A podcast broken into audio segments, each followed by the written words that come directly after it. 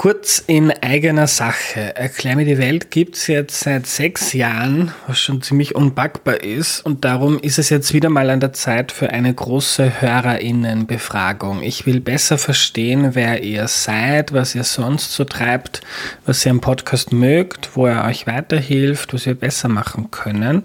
Also wenn ihr immer wieder Erklär mir die Welt hört, dann nehmt euch bitte fünf oder vielleicht auch zehn Minuten Zeit auf erklärmir.at slash Umfrage, um einen eurer Lieblingspodcasts in der Zukunft noch besser zu machen. Wenn du mitmachst, erhöhst du die Chance, dass der Podcast in der Zukunft noch mehr auf Dinge eingeht, die dich interessieren. Und du kriegst im Austausch meine ewige Dankbarkeit und ein zukunftsfittes Erklär mir die Welt, das sich auf die nächsten sechs, zwölf oder hundert Jahre gut einstellen kann. Jetzt auf erklärmir.at slash Umfrage gehen. Vielen, vielen Dank. Hallo, danke an Tobias und an Josef, die zwei unterstützen den Podcast neu auf www.erklärmir.at.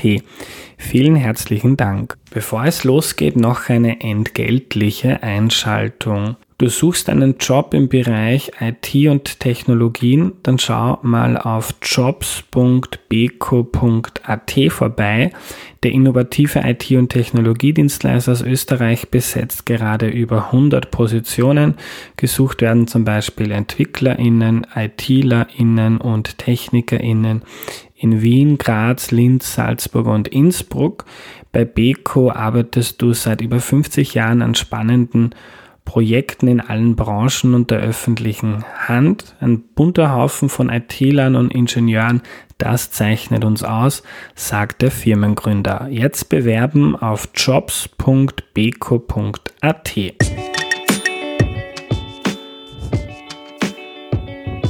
Hallo, ich bin der Andreas und das ist Erklär mir die Welt, der Podcast, mit dem du die Welt jede Woche ein bisschen besser verstehen sollst. Heute geht es um die Zeugen Jehovas ähm, und vor mir sitzt ein Gast, der in gemeinsamer Absprache anonym bleiben möchte. Hallo. Hallo. Hallo, schön, dass du da bist. Ähm, du hast mir geschrieben, dass du mir gerne etwas über die Zeugen Jehovas erzählen möchtest, weil du da selber Teil davon warst und dann ausgetreten bist. Ähm, Sag mal zuerst bitte, warum du mir geschrieben hast. Also warum möchtest du darüber erzählen? Ja, in erster Linie möchte ich darüber erzählen, ähm, weil es gar nicht jetzt so darum geht, dass ich da mich jetzt wichtig machen möchte oder, oder dass ich schlecht über diese Gemeinschaft sprechen möchte, sondern ich möchte mitteilen, um was es bei dieser Gemeinschaft geht wie nützlich, aber auch wie gefährlich diese Gemeinschaften sein können in Bezug auf einem selber, aber auch in Bezug auf Familien. Ähm, erzähl mal, du bist nicht hineingeboren, ähm, sondern du bist im Laufe deines Lebens dann beigetreten. Wie war das bei dir? Genau, ich bin nicht hineingeboren. Die gesamte Familie ist auch gar nicht religiös. Also ich bin auch nicht religiös aufgewachsen. Ähm, wie ich dazu gekommen bin, ich habe damals jemanden kennengelernt und konnte und so meinen ersten Bezug zu dieser Gemeinschaft herstellen. Und was mich, glaube ich, ganz am Anfang immer sehr beeindruckt hat und was mir ja auch gut getan hat, war der familiäre Bezug, den sie halt auch darstellen. Und ich bekam auch schnell Kontakte, man wurde schnell integriert. Und man Aber war dadurch. Kurzen Schritt zurück, du hast jemanden kennengelernt. Das war dann ähm, eine Beziehung, meinst du, oder jemanden, der bei den Zeugen Jehovas dabei war? Jemand, der bei den Zeugen Jehovas dabei war. Ja. Und ich durfte dann diese Gemeinschaft, wenn man so will, auch immer näher kennenlernen. Man wurde freundlich aufgenommen.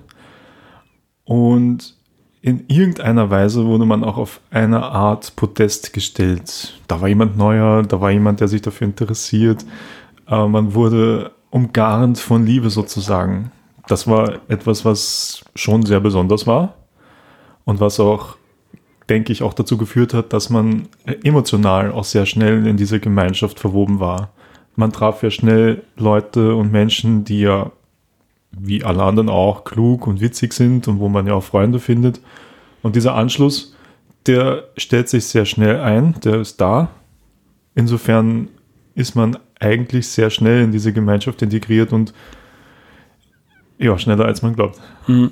Und wo kann ich mir vorstellen, wenn du sagst, man trifft die Leute? Also bist du dann mit der Person, die du kennengelernt hast, da in die Kirche gegangen oder gibt es da Plätze? Vielleicht einmal zum Grundsatz. Zeugen Jehovas haben ja eine, einen Königreichssaal. Diese gibt es ja in Wien, wie in ganz Österreich und auch weltweit auch.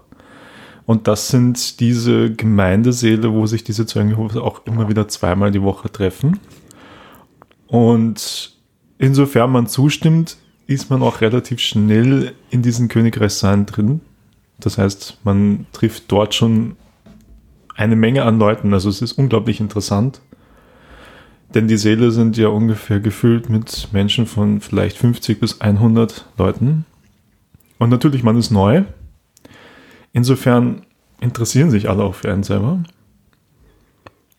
Und diese Spannung ist etwas, was schon eine Besonderheit darstellt. Das ist etwas, wo man emotional auf einmal mitten im Geschehen ist. Und das ja auch gut tut, kann man nicht leugnen. Das ist ja etwas, was gut tut. Und so lernt man, und dadurch, dass Zeugen Jehovas, ich glaube in Österreich sind es 22.000, die es ungefähr gibt. Und man lernt die Leute über Landesgrenzen hinaus kennen, also von Wien bis Vorarlberg, sogar in Deutschland oder woanders. Die Kontakte sind schnell da. Und das ist schon etwas, was wirklich besonders ist, weil man sich sofort integriert fühlt. Also man ist hm. und das ist wirklich schon etwas, was gut getan hat, ja. Und deine Bekannte, die ist da regelmäßig zu den Treffen gegangen, hat dich mitgenommen und du hast dich sehr schnell wohlgefühlt und bist da auch gerne hingegangen. Genau, das war man, genau, man wurde mitgenommen, man lernte schnell Leute kennen. Man fühlte sich sehr schnell wohl und aufgehoben, das stimmt.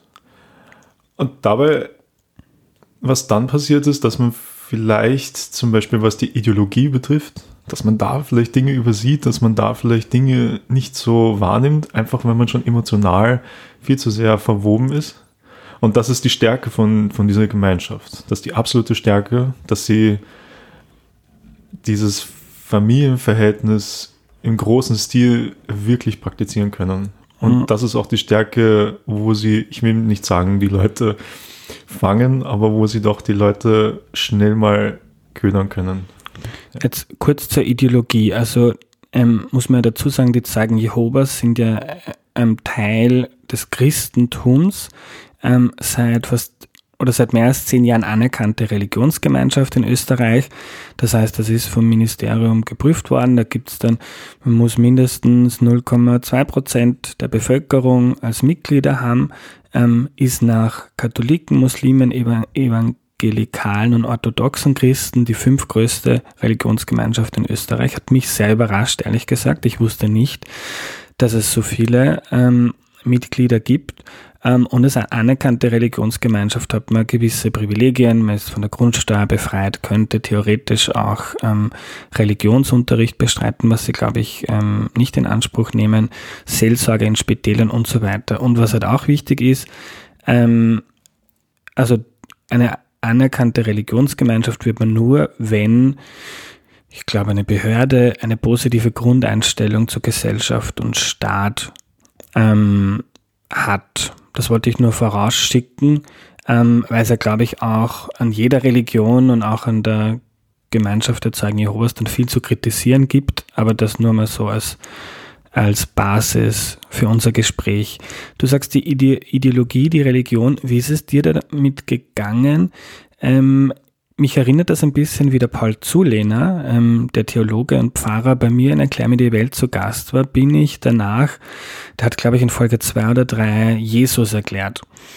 Und ich bin dann in die Kirche gegangen, weil ich wollte, der war so schlau und spannend, ich wollte mal predigen hören. Bin selber ähm, kein gläubiger Mensch und bin danach auch noch von ihm eingeladen worden und war da dann im, mit ganz vielen gläubigen Menschen, habe Kaffee getrunken, Kuchen gegessen und ich habe mich auch sehr wohl gefühlt. Alle haben sich interessiert und so weiter.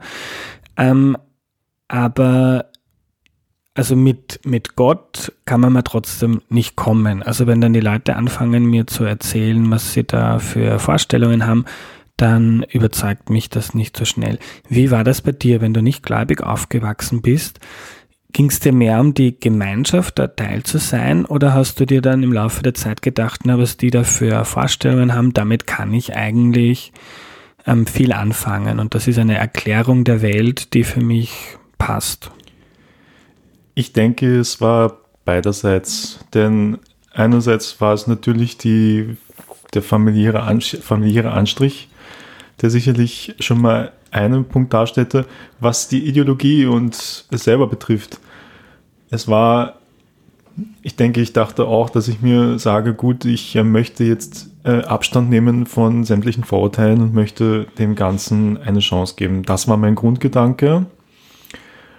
Und ich fand ja auch nicht alles immer recht falsch, was sie machen. Sie haben ja gute Ansätze. Äh, äh, Familie und für die Menschheit allgemein, ihre Ansätze sind ja teilweise gut. Dennoch, was ich nicht gesehen habe oder vielleicht auch zu diesem Zeitpunkt nicht sehen konnte, ist natürlich dann, inwieweit diese Ideologie ins persönliche Leben eingreift, ins, ja, sogar ins sein eigenes Wesen eingreift. Das war, muss ich sagen, das hat mich dann später sehr überrascht. Ganz zu Beginn musste ich dann, habe ich mir das auch gesagt, okay, ich verstehe vielleicht jetzt nicht alles im Detail, wie sie was meinen, aber dennoch dachte ich, gut, entweder ich verstehe es in Zukunft oder auch nicht und ich habe mir zu Beginn auch ein wenig die Option offen gelassen, dass ich sage, na gut, ich kann ja auch wieder aussteigen. Dass der Ausstieg dann sich anders gestaltet als gedacht, gut, das wusste ich damals auch nicht. Aber ja. Über den Ausstieg reden wir dann ein bisschen später. Ähm, du sagst ins Leben eingreifen. Ich habe gestern ein bisschen ähm, nachgelesen, weil ich selber wenig wusste über die Zeugen Jehovas. Habe da im Standard einen spannenden Artikel gelesen und da wird der Pressesprecher der Zeugen Jehovas zitiert, ähm, damit, dass es, wenn man da Mitglied werden möchte, es braucht einen Lebenswandel auf sehr hohem Niveau, sagt er da. Was kann man sich darunter vorstellen? Wenn man nicht religiös oder auch in anderen Religionen aufwächst, dann kennt man, hat man einen ganz normalen Lebenslauf. Ja, man fängt ähm, Geburtstage feiert man, man ist Weihnachten dabei, die Familie ist zusammen. All das sind Sachen, die wir alle kennen, die wir lieben und die wir auch gerne praktizieren. Wenn man jetzt aber diese Gemeinschaft beitritt, dann fangen ganz grundlegende Veränderungen an. Also ich, auf einmal gibt es eben keinen Geburtstag mehr, es gibt kein Weihnachten, es gibt eigentlich keinen einzigen Feiertag wirklich mehr im Jahr, der mit der Mehrheit gefeiert wird. Auch ändert sich die Grundeinstellung zum Leben und ich finde, man muss das auch dazu sagen, Zeugen Jehovas sind Fundamentalisten. Das heißt also, ihre Auslegung der Bibel ist nicht dass sie jetzt etwas ähm, für sich auslegen oder dass sie etwas verallgemeinern, sondern tatsächlich mehr oder weniger buchstabengetreu das ganze Leben. Und da beginnt die Veränderung. Das heißt, nichts, man selber ist mehr Herr seines Lebens, sondern man gibt sich ein Stück weit auf und letztendlich bestimmt die Bibel und letztendlich auch die leitende Körperschaft, die also sozusagen die Leitung dieser ganzen Gemeinde darstellt, äh, in die Hand und so fangen auch grundlegende Veränderungen im Leben an. Abgesehen davon, dass man jetzt zweimal die Woche die Gemeinde besucht, dass man zweimal die Woche wirklich die Bibel studiert, nicht nur liest, sondern tatsächlich wirklich je, jeden einzelnen Bibeltext mehr oder weniger auseinander nimmt und sehr viel über biblische Geschichte auch erfährt. Und da beginnen dann eben die grundlegenden Prozesse, die sich dann im Leben verändern für einen. Und wie hat sich bei dir dann dein Alltag so verändert, wenn du sagst, man, man, versucht nach der Bibel zu leben? Wie verändert sich ein Leben im Jahr 2021, wenn man nach einem 2000 oder so alt ist noch nicht, aber nach einem sehr alten Buch lebt? Man begeht wieder einen Rückschritt, muss man sagen, äh, weil man muss, der Tag beginnt in der Regel, wenn man es wirklich ernst meint, mit einem Gebet. Und das Gebet ist gar nicht so gemeint, dass das jetzt die Familie oder dass das irgendwie jetzt jemand sehen muss, sondern aus eigener Überzeugung fängt man damit schon in der Früh an, mehr oder weniger. Jetzt geht das dann schon so weit, dass man dann auch schon, es gibt sowas in den Kirchen ja auch, aber sowas haben die Zeugen Jehovas ebenfalls, eine Tagestext, das heißt also eine Bibelstelle, die dann schon auch erklärt wird für den Tag, über die man am Tag nachdenken soll. Wenn das, das ist dann schon der nächste Schritt, dann geht man auf Arbeit, dann geht man seinem Alltag nach. Am Abend dann studiert man in der Bibel, das macht man alleine oder als Familie. Da gibt es dann Bücher, da gibt es dann Hilfestellungen, viel im Internet dazu, natürlich hauptsächlich die Website. Und das kann dann auch schon mal eine Stunde dauern oder anderthalb, je nachdem, wie intensiv man das betreibt. Wenn man dann am Abend von der Arbeit kommt und man ist, und die Gemeinde trifft sich, das heißt, die Versammlung ist am Abend, die dauert ja auch ungefähr anderthalb, zwei Stunden. Und da geht ja das Bibelstudium noch einmal weiter. Insofern kann es sein, ist dieser ganze Tag bis auf die Arbeit schon sehr gezeichnet von, von dem ideologischen Leben, was man da führt eigentlich. Und die Versammlung kann ich mir vorstellen. Ich weiß nicht, ob du so normale katholische Gottesdienste kennst, ob das in der Art passiert oder wie? Es ist schon anders, denn es, es, ist ein fest, gibt ein festgelegtes Programm. Da steht auch schon Monate vorher steht schon fest, was an diesem Tag behandelt wird. Und ich denke, alle kennen die Zeitschrift Erwachet oder Wachturm. Ich glaube, die hat schon jeder mal gesehen, noch diese kleinen Faltblätter dazu. Und diese Ausgabe des Wachturms, die gibt es dann noch einmal als Studium. Das heißt, es gibt es nochmal eine zweite Zeitschrift intern. Das heißt also, diese Zeitschrift wird in einer Stunde, da gibt es auch wiederum Abschnitte, die studiert werden sollen. Das ist also ein Thema zum Beispiel, ein bestimmtes. Und das wird dann tatsächlich studiert. Da stehen dann wirklich Fragen dazu, da muss man die Antworten rausarbeiten und wirklich aktiv mitmachen. Das heißt, da gehen, wird ein Mikro herumgereicht, man ähm, kann dann die Antwort auch geben, die man selber sich herausgearbeitet hat. Es wird die Bibel studiert, es werden die Bibeltexte studiert. Also dieses Ganze in dieser Gemeinde geht es gar nicht so, in der Versammlung geht es nicht um allgemeine Sachen, sondern wirklich sehr konkret um die Bibel. Bibeltexte, Bibeltexte studieren, was bedeuten die und dann aber auch nicht nur Geschichte, sondern was bedeutet das heute für mich in meinem Leben?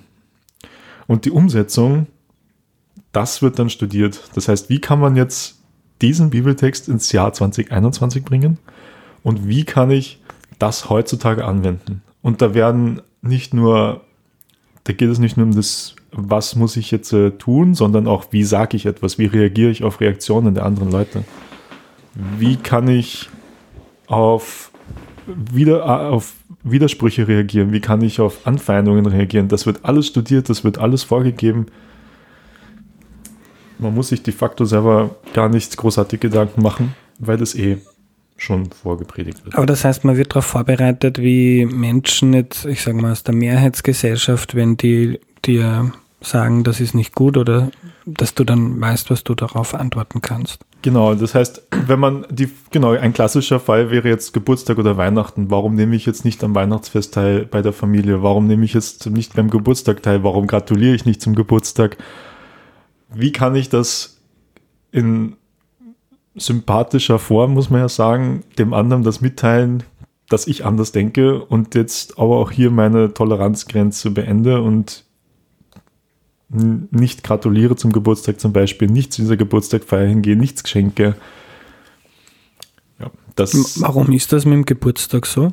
Der Geburtstag ist für mich hm. immer der schwierigste Part, das zu erklären, weil es in Wirklichkeit keinen geschriebenen Text dazu gibt in der mhm. Bibel. Es wird nicht gesagt, feiere diesen Geburtstag nicht. Mhm. Aber die Gemeinschaft sieht es so an, dass die Bibel diesen Geburtstag nicht direkt fördert. Das heißt also, sie sagt, das ist ein heidnischer Brauch und allein das ist schon der erste Punkt. Es ist ein Fremdbrauch, es deswegen tut es nicht gut und Gott möchte das nicht und deswegen machen wir das auch nicht. Das und heidnisch, das hat man immer gesagt, die Ungläubigen, oder? Ja, ja genau. Das mhm. haben die, beziehungsweise ist nicht mal Ungläubigen. Es hätte auch gereicht, wenn das einfach schon Andersdenkende sind, also äh, äh, wenn das schon andere Gottheiten sind oder vielleicht andere Völker, die anders denken. Also das, das hätte schon gereicht, ja, das, dass man da sagt, nein, das ist ein heidnischer Brauch, den feiert man nicht, weil der bringt Unglück oder da sind unter Anführungsstrichen schlechte Geister vorhanden. Also ja, da sagt man, das feiert man nicht. Also du hast dann deine, ähm, wenn ich nochmal auf den Lebenswandel eingehe, deine, den Großteil deiner Freizeit dann in dieser Gemeinschaft und mit Bibel etc. verbracht. Ja, also das hält sofort Einzug in einem in in, im Leben, denn es man fängt die Bibel wird zum Lebensinhalt.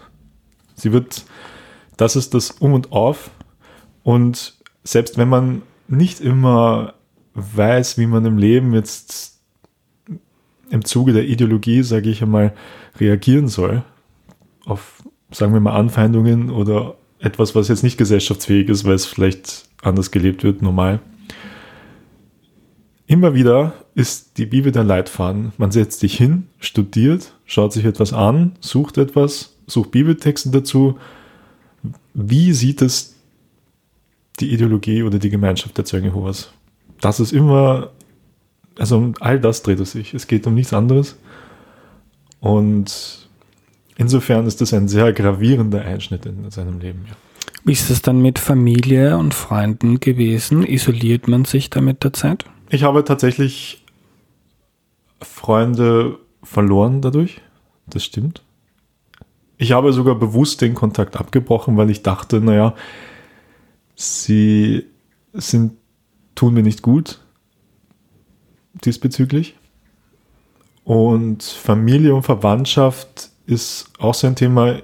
Ich weiß, dass die gesamte Familie, das ist jetzt von Eltern einbezogen bis die gesamte Verwandtschaft, keiner war dafür und keiner hat sich vorstellen können, dass ich das mache.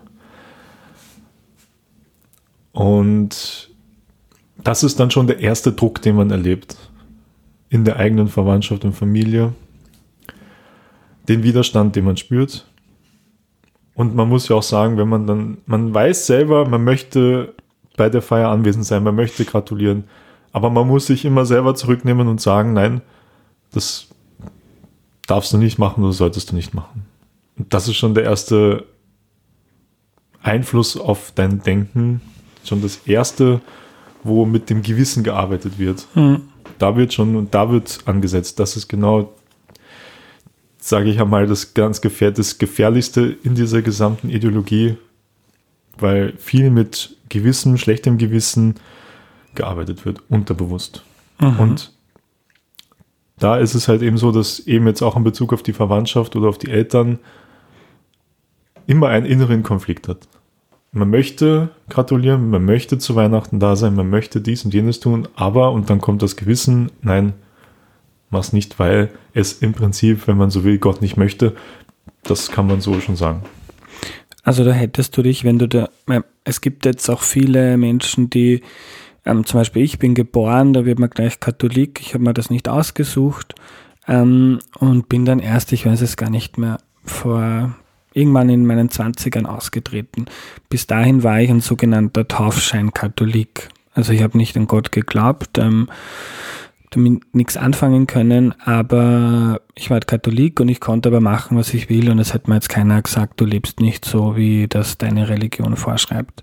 Ähm, bei dir klingt das so, also dass das eigentlich nichts denkbar ist, dass man jetzt nur Taufscheinzeuge Jehova ist ähm, und dann trotzdem das Leben führt, das man möchte, sondern du hättest dich, wenn du jetzt zu einer Geburtstagsfeier gegangen wärst oder, weiß ich nicht, ähm, da nicht zur Gemeinschaft gegangen wärst, dann hättest du dich so gefühlt, als würdest du die betrügen oder.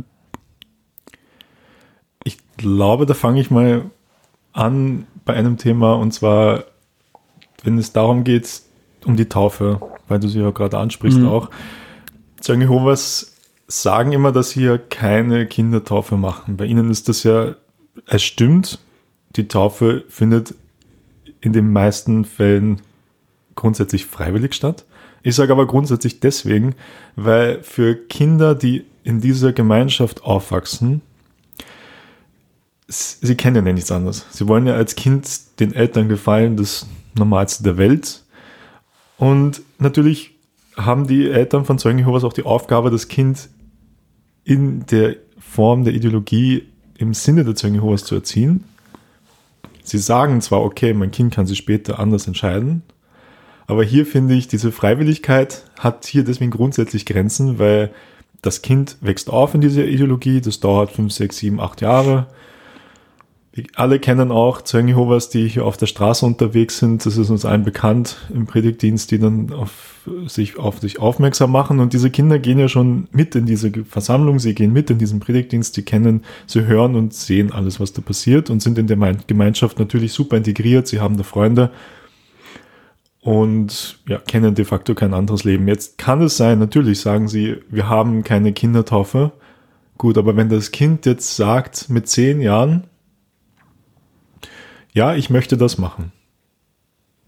Ich denke, ein Kind kann sich in, mit zehn Jahren noch nicht richtig vorstellen, was diese Entscheidung jetzt für das weitere Leben bedeutet.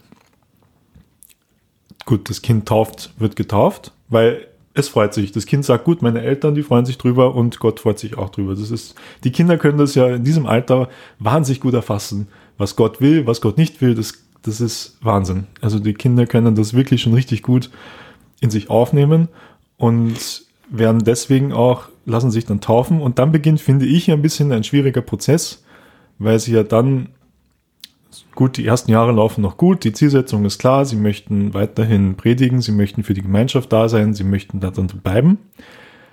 Nur jetzt kommt das Teenageralter und spätere und oft das frühe Erwachsenenalter. Und da kann noch ganz viel passieren in den laufenden zehn Jahren. Und da beginnt jetzt vielleicht etwas, wo ich finde, dass ist nicht fair und es ist auch etwas, wo der Druck dann schon anfängt, wie sich auf stark aufzubauen auf die Kinder und Jugendlichen, weil ja dann irgendwann vielleicht doch mal die Entscheidung kommt, na gut, ich möchte doch nicht weiterhin hauptsächlich dieser Gemeinschaft dienen. Ich möchte vielleicht doch etwas anderes machen. Ja gut, jetzt haben Sie sich aber schon dem versprochen. Würden Sie jetzt sagen, naja, ich unterstütze diese Gemeinschaft nicht, weil ich draufgekommen bin, okay, das und das und das gefällt mir nicht dann bedeutet das aber für diese Kinder auch oder für die Jugendlichen oder jungen Erwachsenen, ich muss alles zurücklassen, was ich kenne. Mein persönliches Umfeld, die Familie. Der Kontakt bricht mit dem Ausstieg dann sofort ab. Und das ist eine Last für jemanden, der vielleicht noch im jungen Alter ist, der sich gerade entwickelt und doch noch überlegt, einen anderen Lebensschnitt, einen Lebensabschnitt zu begehen. Das ist eine wahnsinnige Last und ein Riesendruck wo es sehr viele Beispiele gibt, die danach irrsinnig viel Hilfe brauchen, weil sie einfach schon seit Jahren vielleicht gar keinen Kontakt mehr zu Geschwistern oder Eltern haben. Und das ist das, wo ich sage, gut, ja, freiwillige Taufe stimmt. Wie freiwillig das wirklich ist, das muss man selber entscheiden. Ich finde, es ist nicht so freiwillig. Und im Endeffekt birgt es sogar noch Gefahren im Hintergrund, später dann im Verlauf des Lebens noch. Also du meinst, wenn man aussteigt, dann ist es fast undenkbar, dass man jetzt noch Freunde hat, die trotzdem dabei sind. Also da wird man dann genau. geächtet. Ge ge ja, geächtet so direkt nicht, aber zumindest dieser Ausschluss bedeutet auch, dass der Kontakt komplett abgebrochen wird und zwar wirklich von jedem einzelnen Mitglied in der Gemeinschaft. Es wird zwar am Anfang noch darum gekämpft, dass du in dieser Gemeinschaft bleibst, das muss man auch sagen, das ist etwas, ich würde mal sagen, da fangen sich auf einmal gefühlt 100 Leute an, für sich zu interessieren, auf einmal, ja, weil du jetzt, sie merken ja sofort, wenn du einen anderen Weg einschlägst. Und sie werden ja auch angehalten dazu, dich wieder in diese gerade Bahn zu rücken. Aber sobald sie sich dafür entschieden haben, diesen da auszusteigen, dann müssen sie auch, muss man auch damit rechnen, dass alles wegfällt. Freunde, Umfeld. Denn anders, als was man vielleicht glaubt. Ähm, man kommt aus dieser Gemeinschaft raus. Sehr einfach sogar. Es reicht ein Brief, wenn man den schreibt und fertig. Es ist kein Problem. Aber das, was daraus dann folgt, die Folge, das ist dann nochmal was anderes. Wie war das bei dir? Wie lange warst du Teil der Zeugen Jehovas und äh, warum hast du dich dann entschieden, dass du da nicht mehr mitmachen möchtest? Teil der Gemeinschaft war ich fünf bis sechs Jahre ungefähr, was jetzt, wenn man es genau nimmt, noch nicht allzu lang ist. Dennoch hat es gereicht, dass ich, ähm, dass die Ideologie und so weiter sich schon so dermaßen auf das Gewissen auf das Leben ausgebreitet hat, dass es schon gar nicht mehr so einfach war auszusteigen. Warum habe ich das gemacht? Ja, weil ich eigentlich in erster Linie gemerkt habe, ich bin immer eine gespaltene Persönlichkeit, weil ich bin auf der einen Seite Zeuge Jehovas, vertrete die Gemeinschaft ja auch in der Öffentlichkeit, muss also im Prinzip mein ganzes Leben sie vertreten im Sinne der Ideologie. Auf der anderen Seite bin ich Mensch und der Typ, der ich bin. Mit anderen Worten, ich bin einfach auch fehlerbehaftet, mache genauso, denke mir auch oft, das oder erlebe Widersprüche in mir selber, weil ich, weil ich mich selber mit der Ideologie nicht verbinden kann. Und diese Zwiespältigkeit, dieser dauerhafte innerliche Konflikt, das ist so anstrengend. Das ist wirklich nicht, nicht aushaltbar, wirklich. Und ich hatte mir auch überlegt, dass ich gewisse Dinge einfach nicht vertreten kann. Und dazu zählen einige Sachen. Also das war dieser berühmte Keil in der Familie zum Beispiel, der da reingetrieben wird. Auch wenn sie selber behaupten, sie machen das nicht, aber naja, es geht nicht anders, sie machen es. Mhm. Ähm, es geht auch in die Richtung, natürlich über Bluttransfusion muss man auch mal nachdenken. Ähm, es geht auch darum, dass man nicht wählen geht. Permanenter Druck und letztendlich hatte ich auch ein ganz einschneidendes Erlebnis im Predigtdienst, was mir tatsächlich wirklich die Augen geöffnet hat, wo ich dachte, das kann ich, glaube ich, nicht mehr vertreten. Und Predigtdienst ist dieses, ähm, ich stehe mit dem Magazin Erwache, zum Beispiel auf der Maria-Hilfer-Straße. Genau, es geht, Predigtdienst beschreibt im Prinzip alles, was man,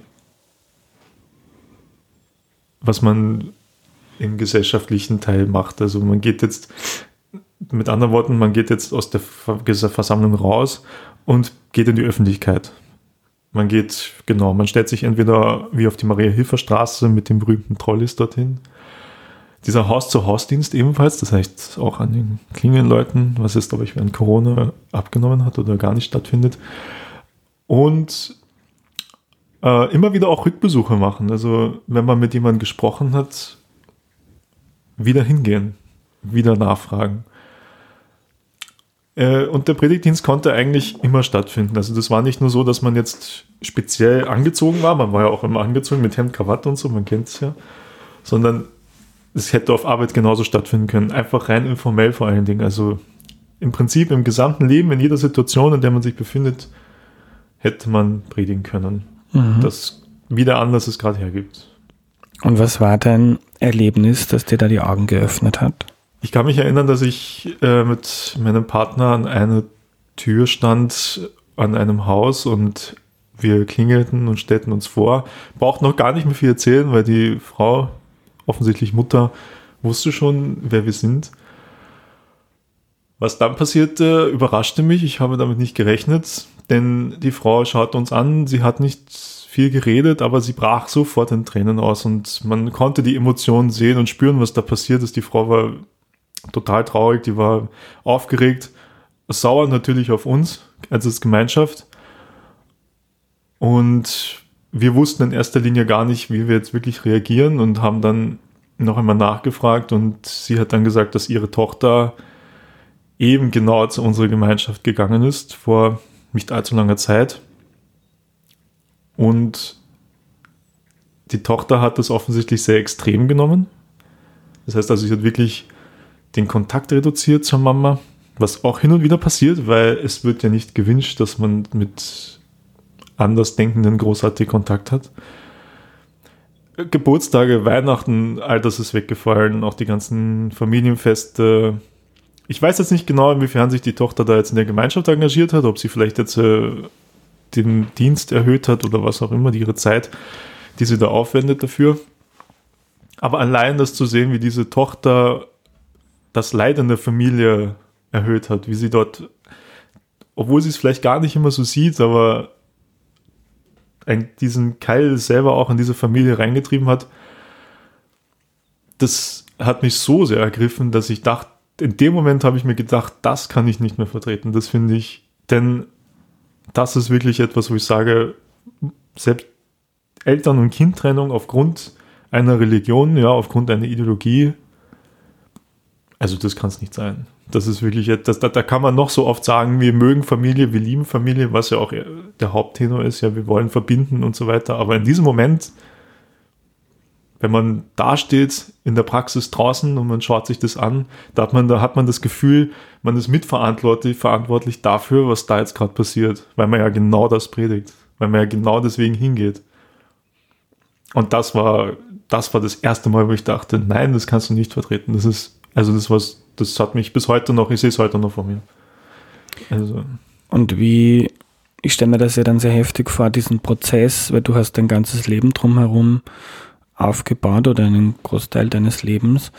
Ähm, wie lange hat dich das dann beschäftigt oder gedauert, bis du dann wirklich gesagt hast, ähm, Schluss, ich mache nicht mehr mit? Das hat dann noch sicher zwei, drei Jahre gedauert, weil einfach man hat ja sein Leben jetzt aufgebaut, man hat ja sein Umfeld mittlerweile. Und der Prozess des Aussteigens ist ja nicht nur, dass man sagt, na gut, ich steige jetzt aus und gehe. Also da hängt ja auch wieder was dran. Also jetzt hat man Anstrengungen unternommen, um dieses Leben aufzubauen und da müsste man ja mindestens genauso viel Anstrengungen wieder, nehmen, wieder hernehmen, um auszusteigen. Und ich glaube, da war der, die Bereitschaft noch nicht da. Vielleicht war das auch nur so der erste Moment, wo man sich gedacht hat, okay, stimmt jetzt nicht, äh, irgendwas ist anders. Das will man jetzt nicht mehr. Aber bis dann wirklich dieser Prozess einsetzt, also das dauert dann noch. Also man muss dann, man überlegt sich das dann länger, man überlegt sich, was stört mich jetzt genau? Will ich jetzt eigentlich alle diese Freunde wieder aufgeben? Also da sind ja viele Sachen, die damit dranhängen. Und deswegen habe ich da dann auch noch eine ganze Weile gebraucht und gewartet. Einfach weil es natürlich einerseits anstrengend war, aber andererseits um sicher zu gehen, okay, es ist ein großer Schritt und das möchte ich jetzt auch. Und irgendwann hast du dich dann bereit gefühlt für diesen großen Schritt. Das geht dann auch relativ schnell. Dieser Schritt, man bereitet sich interessanterweise sehr indirekt darauf vor. Man fängt nicht schon ein Jahr früher an, Auswege zu suchen oder irgendwie sich Hilfe zu holen, sondern es geht sehr schleichend, das ist sehr unterbewusst noch alles, indem man sich zum Beispiel nicht mehr wohlfühlt. Man merkt auch schon beim Denken, dass man sich abkapselt von dem Ganzen, dass man die Ideologie nicht mehr vertritt, dass man Abstand zu den Leuten hat. Also ein bisschen wie eine Trennung. Ja, und es beginnt schleichend, das ist sehr indirektes Verhalten, was man da an den Tag legt. Und natürlich muss man aufpassen, dass man ja auch nicht sofort offensiv zeigt, was man jetzt machen vorhat, was man jetzt machen möchte.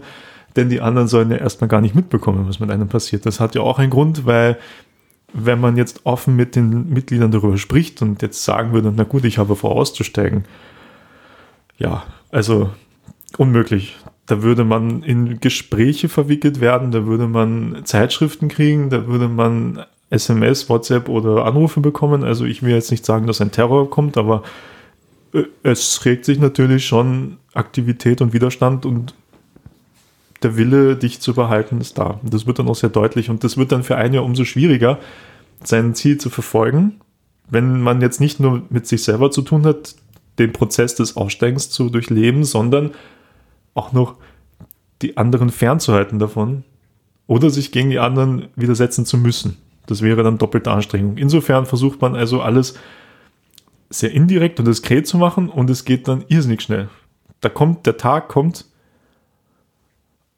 und die Entscheidung fällt und es dauert nicht lange, bis man dann wirklich sich Hilfe geholt hat, bis man dann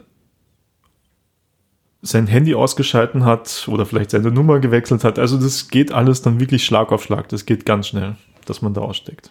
Also du hast dir dann vor dem Austritt schon Hilfe geholt? Nicht direkt, nie sogar interessanterweise nicht vor dem Austritt. Ich habe mich zwar erkundigt, aber die wirkliche Hilfe kam dann tatsächlich kurz nach dem Austritt.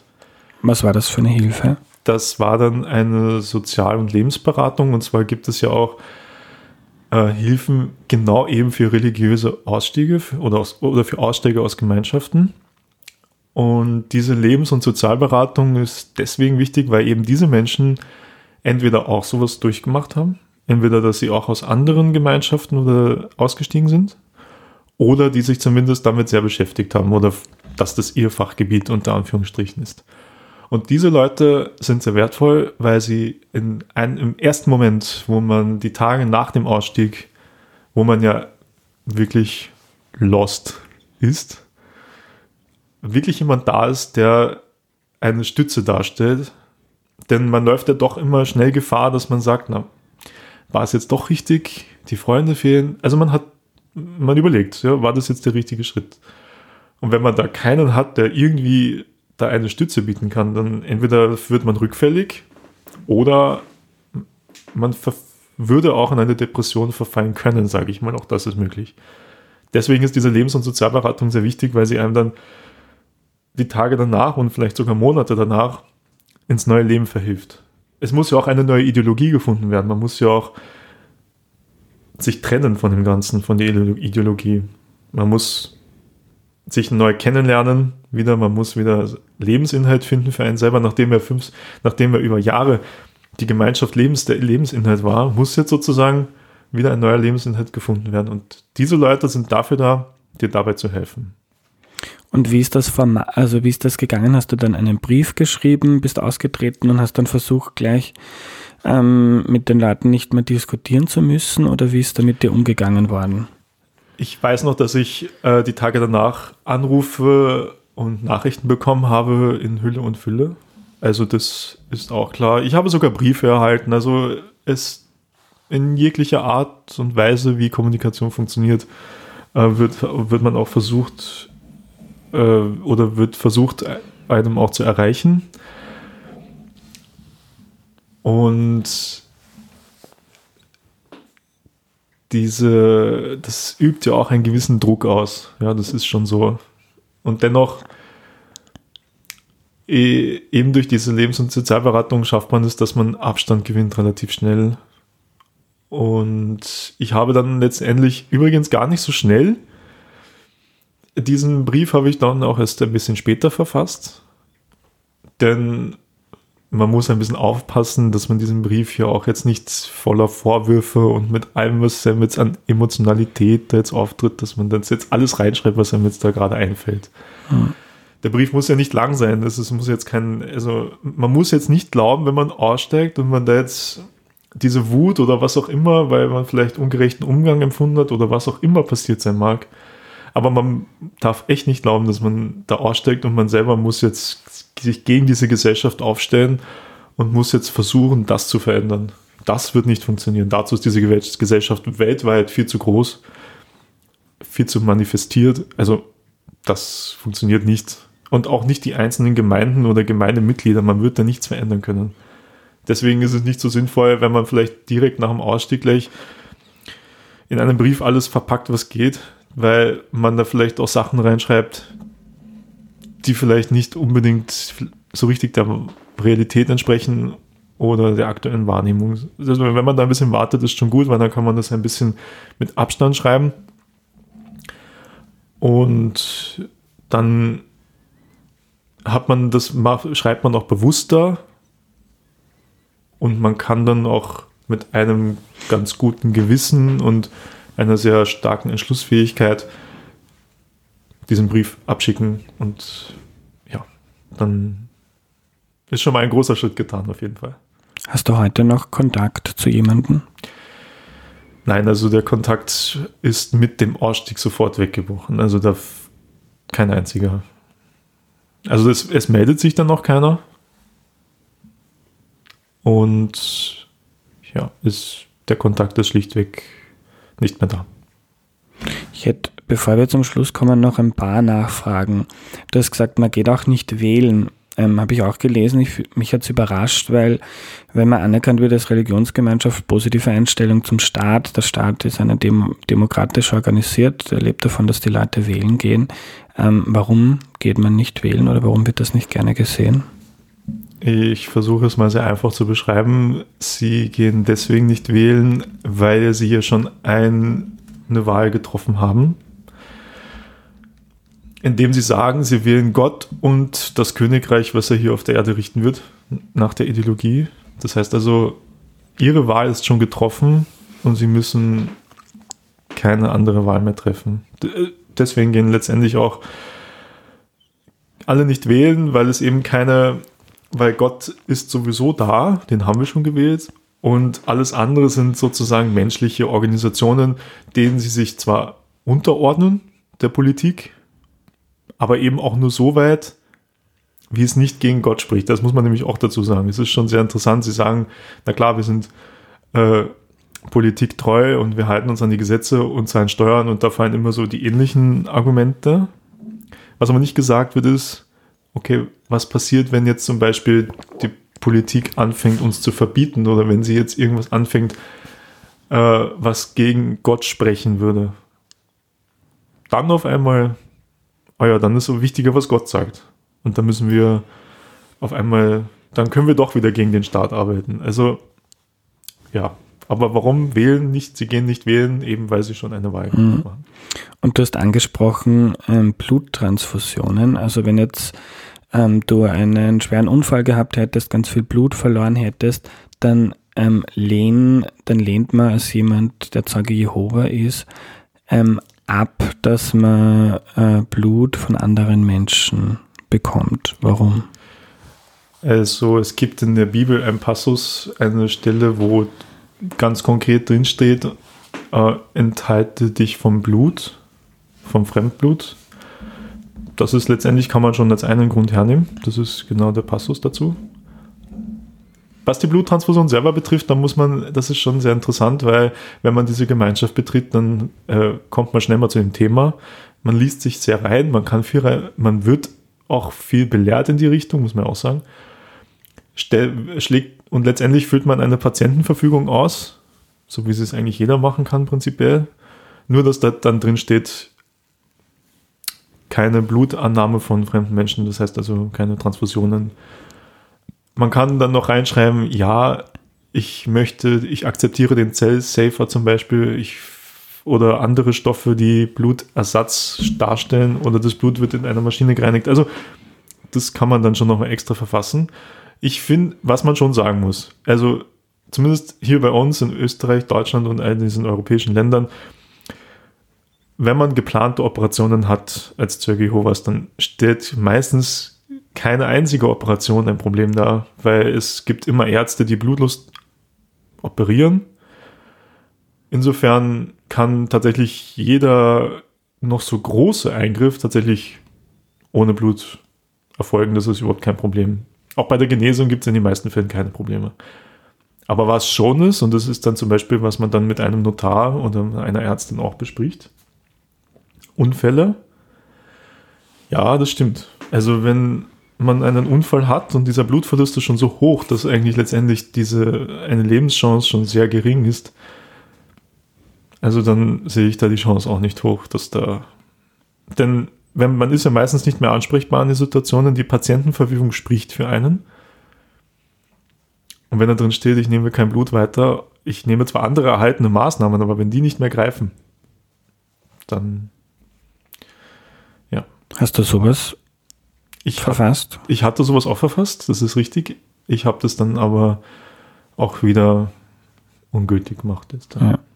Ich habe nachgelesen, es gibt sogar in Linz am Kepler Universitätsklinikum, die sind scheinbar spezialisiert ähm, auf Zeugen Jehovas bei Operationen, um genau zu schauen, vielleicht vor Operationen Medikamente zu geben, dass man weniger Blut verliert und so, dass man da darauf Rücksicht nehmen kann. Ähm, was wir noch gar nicht besprochen haben, jetzt ganz zum Schluss noch Zeuge Jehova. Wer ist denn Jehova überhaupt? Jehova selber ist der Name Gottes den sie auch verwenden. Es gibt dazu andere, also er wird eigentlich in unseren Kreisen wird er so ausgesprochen. Im Hebräischen würde ich sagen, heißt es Jahwe, das sind dann diese JHWH, diese vier Buchstaben.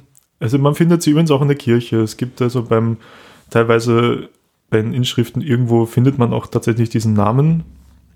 Ähm, und Jehova ist halt Gottes Name, den Jehovas Zeugen auch verwenden und auch indirekt so nennen.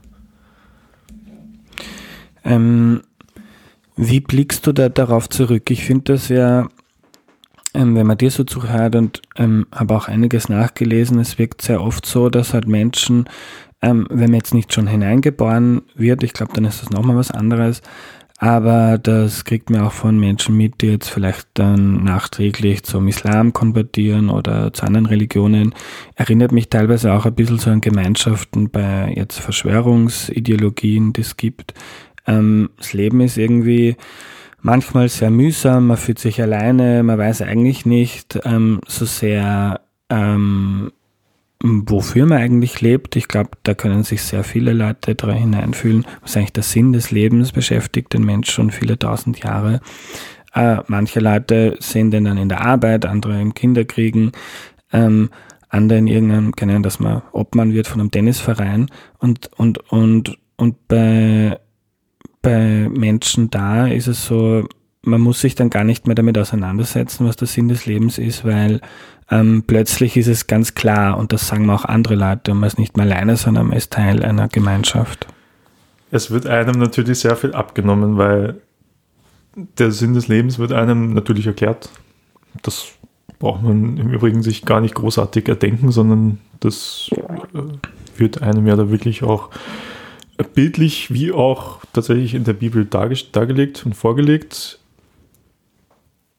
ist ja eigentlich auch ein zufriedener Gedanke, wenn man sich so das das erste Mal anhört, ja, der Sinn des Lebens, äh, um Gott zu dienen, gut, ja, steht, irgendwo ergibt es eine gewisse innere Zufriedenheit.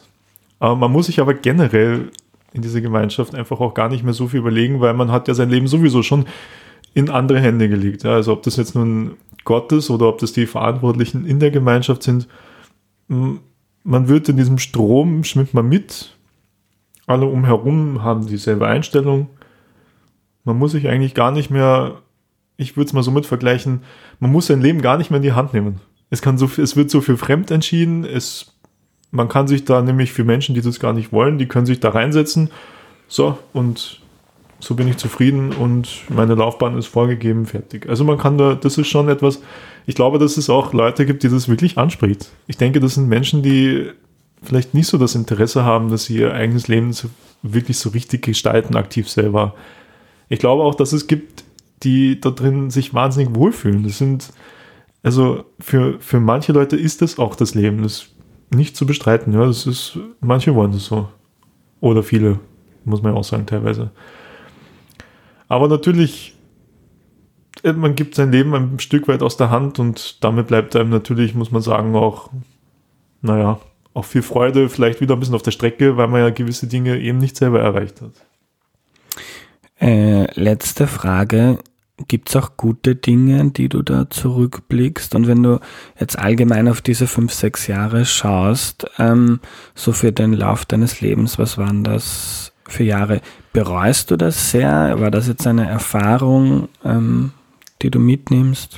Ich denke, ich bereue es nicht. Ich sehe es als Lebenserfahrung denn es kann fast jedem passieren. Es ist vielleicht nicht bei den Zeugen Jehovas, aber es gibt verschiedene Gemeinschaften, es gibt verschiedene Ansätze, wo sich Leute wiederfinden und insofern sehe ich das als Lebenserfahrung. Was wirklich positiv war, denke ich, ist ähm, Social Skills sozusagen, kann man sagen. Also man lernt sehr verschiedene Menschen kennen, man lernt mit Widerstand umzugehen, man lernt im Nachhinein lernt man ja auch schätzen wieder, dass man auch ein, was ein selbstbestimmtes Leben wieder ist. Ähm, ich denke auch, dass man gelernt hat, wie eine Familie funktionieren kann im, sage ich mal, normalen Sinne. Ja, man hat da also, wie man vielleicht einen gewissen Zugang zu Streitigkeiten hat, denn man findet einen eigenen, einen neuen Zugang zu äh, zu internem, also bei Familien zum Beispiel speziell, lernt man einen Umgang zu finden, einen Umgangston, einen anderen. Man lernt mit sich, wie man richtig mit sich, um, mit sich umgeht, wie man schon viele Sachen vermeiden kann und auch Prioritäten zu setzen. Also ich denke, es hat schon auch positive Auswirkungen natürlich auf einen, weil man ja auch da halt ganz schön viel mitnehmen kann. Danke für deine Zeit. Danke auch, dass ich da sein durfte.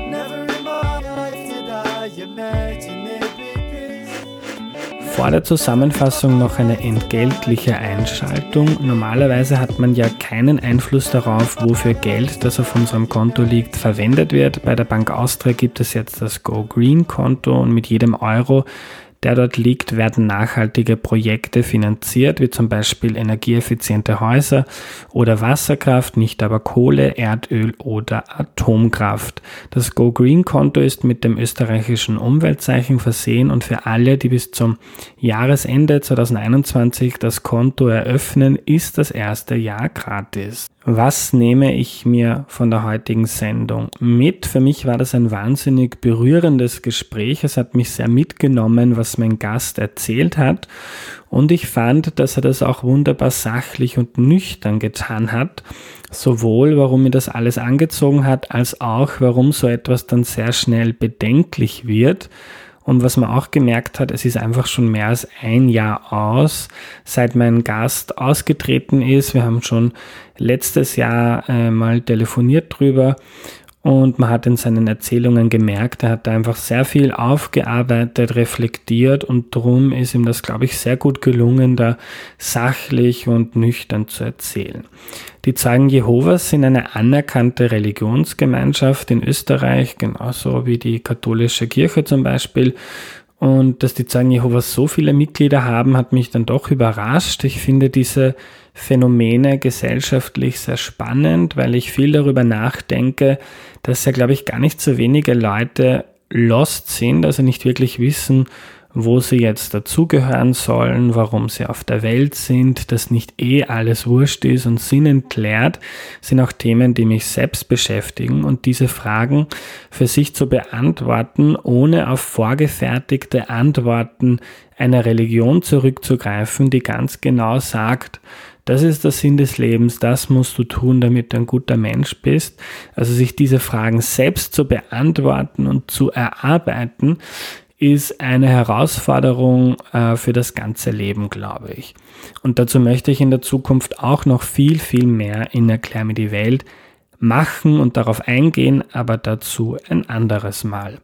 Das war's für heute. Danke fürs Zuhören. Nächste Woche geht es darum, wie sich Medien in Österreich finanzieren. Nach dem Ibiza-Skandal gab es ja eine Episode zu Parteien und Geld und nach dem ÖVP-Skandal gibt es jetzt eine Folge zu Medien und Geld. Darauf freue ich mich. Bis dann, euer Andreas.